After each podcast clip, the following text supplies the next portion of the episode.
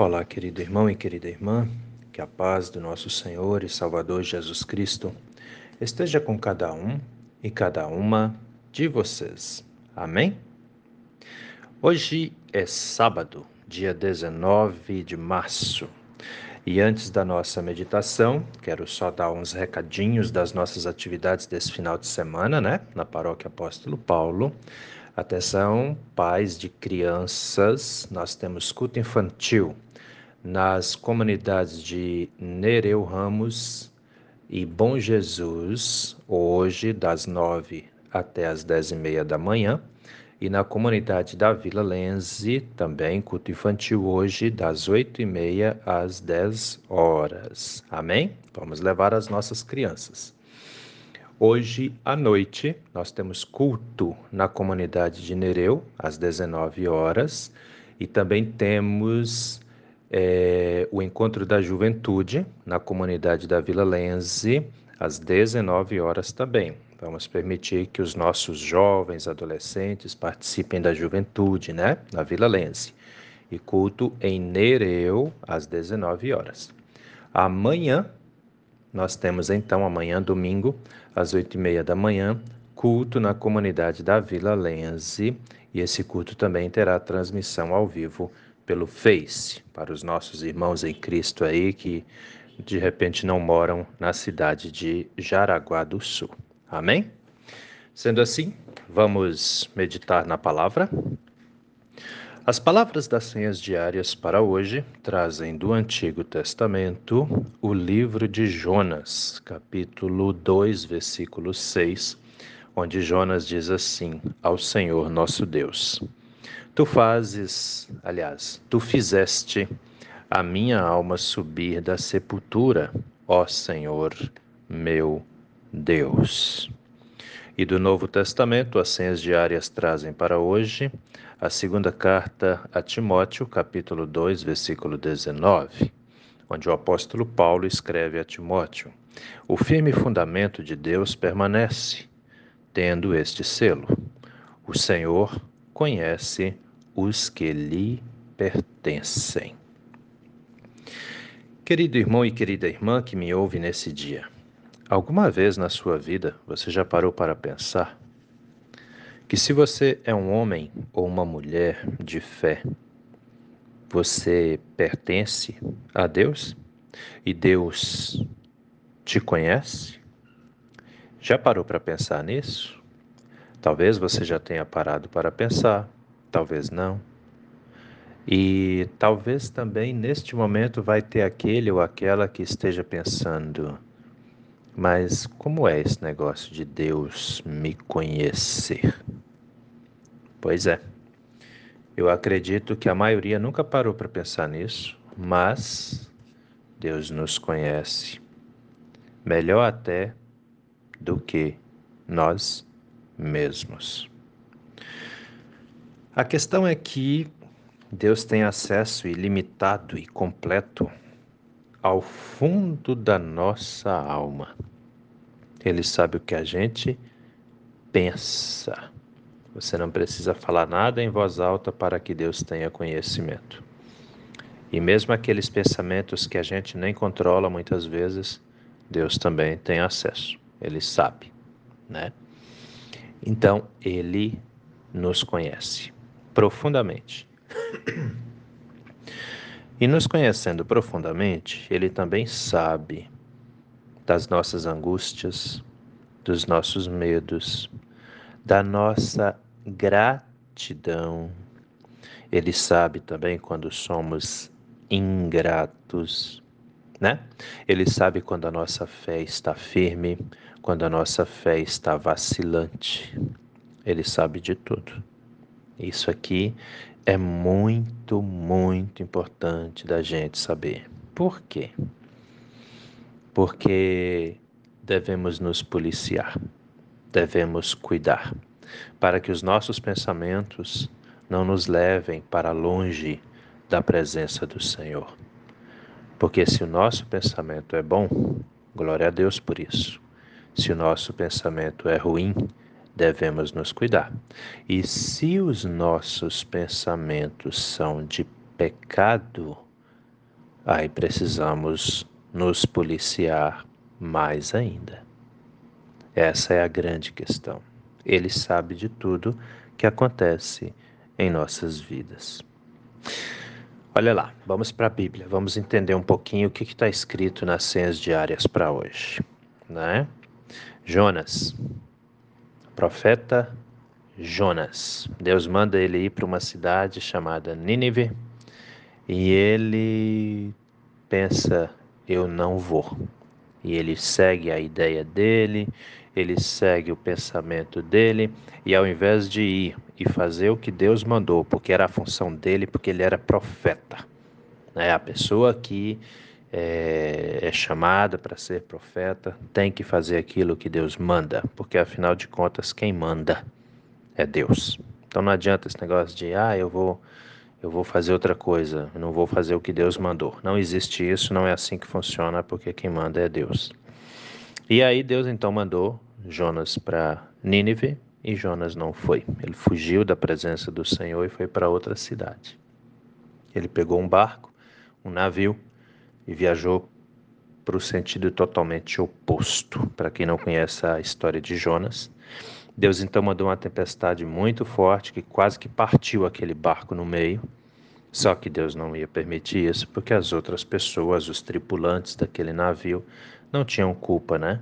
Mas Deus então fez isso para assustar até que o comandante do navio percebe que tem algo errado e que tinha alguém ali que devia estar em é, numa atitude muito errada porque não tinha cabimento uma coisa daquela. E aí então eles chegam até Jonas e o comandante pergunta, o capitão, né, pergunta quem era ele. E ele fala que ele é servo do Deus Altíssimo e que aquilo tudo que estava acontecendo era por causa dele, que Deus mandou ele cumprir uma, uma tarefa e ele estava fugindo da presença do Senhor. Então o, o capitão do navio manda atirar Jonas ao mar. Aí vem um grande peixe, engole Jonas e Jonas fica na barriga daquele peixe por três dias. Imagina o tamanho do peixe, né? Uh, e na barriga do peixe, Jonas ora ao Senhor nosso Deus. E ele pede a Deus que o perdoe e que ele então vai fazer aquilo que Deus mandou. O interessante é que o que Deus tem de grandioso, ele também tem de amoroso. Ele então providencia que o peixe vomite Jonas na praia perto da cidade de Nínive, onde Jonas então vai cumprir a tarefa que Deus mandou. E aí nessa oração Jonas diz, né, tu fizeste a minha vida subir da sepultura, ó Senhor Deus. Mas como assim?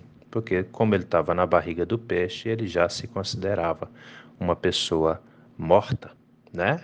A digestão do peixe ia acontecer e Jonas ia morrer. Só que ali, ainda ali, dentro da barriga do peixe, Deus estava com ele. E Deus está conosco também, não importa a dificuldade que nós enfrentemos, nós precisamos ter convicção disso. Não importa que situação estamos enfrentando, Deus sabe das nossas angústias, dos nossos medos, das tribulações e nos abençoa, nos fortalece, né? Nos dá bom ânimo para a gente continuar seguindo. Por isso que precisamos sempre continuar também firmes na nossa fé. E aí vem o apóstolo Paulo, na segunda carta que ele escreve a Timóteo, e fala assim: O firme fundamento de Deus permanece, tendo este selo: O Senhor conhece os que lhe pertencem. Meu irmão, minha irmã, preste atenção no que eu vou te falar. Deus te conhece. Você crê nele? Ele te conhece. Mesmo aqueles que não creem, ele conhece também. Só que os que creem, ele, além de conhecer, ele dedica graça. E o que, que é graça? Graça, meu querido, minha querida, é o favor imerecido que nós recebemos de Deus. É o cuidado, a atenção que Ele nos dá, mesmo sem a gente orar pedindo. Ele está conosco. Ele te cuida, ele se preocupa com você. Ele age assim com todos os que acreditam nele. Entende? É o que o apóstolo Paulo está falando aqui. O firme fundamento de Deus permanece tendo esse selo. Ou seja, O Senhor conhece os que lhe pertencem. Deus nunca vai deixar de te amar, de te ajudar, de te abençoar, porque Ele te conhece. E Ele te conhece por quê? Um, um fator muito importante que tem aqui é a sua fé. Entende? Quando nós temos fé em Deus, algo natural que acontece é a nossa dedicação a Ele. E acredite, já falei sobre isso na igreja, em pregações, em estudos bíblicos, nos grupos. O, o menor passo que a gente dá em direção ao Senhor nosso Deus não é em vão. Ele observa tudo. Ele olha tudo, tudo que nós estamos fazendo. Por quê? Porque Ele quer que nós tenhamos comunhão com Ele. Ele já preparou uma comunhão eterna para todos nós que cremos. Por isso, fique firme na sua fé. Não deixe que o mundo te desvie dos caminhos do Senhor. É um fundamento, como diz o apóstolo Paulo, né? O firme fundamento de Deus permanece. Tendo esse selo, o Senhor conhece os que lhe pertencem. Olha Jonas, mesmo se desviando, mesmo desobedecendo. Deus então, quando o Jonas ora pedindo a Deus, Senhor, me ajuda, me perdoa. Deus vai providenciar a salvação para ele. Deus providencia o livramento da morte precoce. Que é importante sabermos disso também. Nós morremos quando Deus determina, né? Mas o Jonas poderia ter morrido antes, pois ele foi engolido por um peixe e os problemas que ele tinha aumentaram ainda mais. Mas Deus o salvou. E esse mesmo amor, esse mesmo carinho, Deus tem por mim, por você, por todos nós. Amém? Pensa nisso, meu irmão, pensa nisso, minha irmã, porque essa palavra é para mim, é para você, é para todos nós. Vamos orar? Deus eterno e todo-poderoso, muito obrigado, Senhor por mais essa noite que passou em que pudemos descansar protegidos e protegidas pelo Senhor. Obrigado por esse dia que inicia, que já agora cedinho nós podemos ter contato com a Sua palavra que nos orienta, que nos anima. Assim eu te peço, Senhor, continue nos abençoando. Continue abençoando a nossa casa, a nossa família, os pais, as mães, os filhos, as filhas, os idosos, as idosas. Todos nós necessitamos da Sua graça da sua proteção, das bênçãos que o Senhor tem para os seus filhos e suas filhas também. Assim, meu Deus, entregamos as nossas vidas ao Senhor e te pedimos, se tu conosco, pois o Senhor nos conhece. Fique conosco, meu Deus, nesse dia e a cada novo dia de nossas vidas também. Abençoe os enfermos, as enfermas. Restaure a saúde dessas pessoas novamente, tanto os que estão em tratamentos em casa, quanto os que estão internados em hospitais. Venha, meu Deus, também ao encontro dos que sofrem por causa do luto. Dê a essas pessoas, Senhor, o consolo, o conforto, a paz que só o Senhor pode nos dar. É em nome do nosso Senhor e Salvador Jesus Cristo que te pedimos e desde já também te agradecemos, pois temos a plena certeza de que o Senhor ouve as nossas orações e atende aos nossos pedidos também. Em nome de Jesus. Amém, Senhor.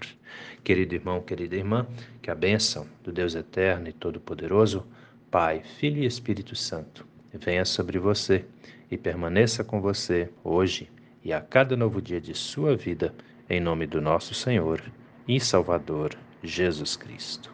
Amém. E até a próxima.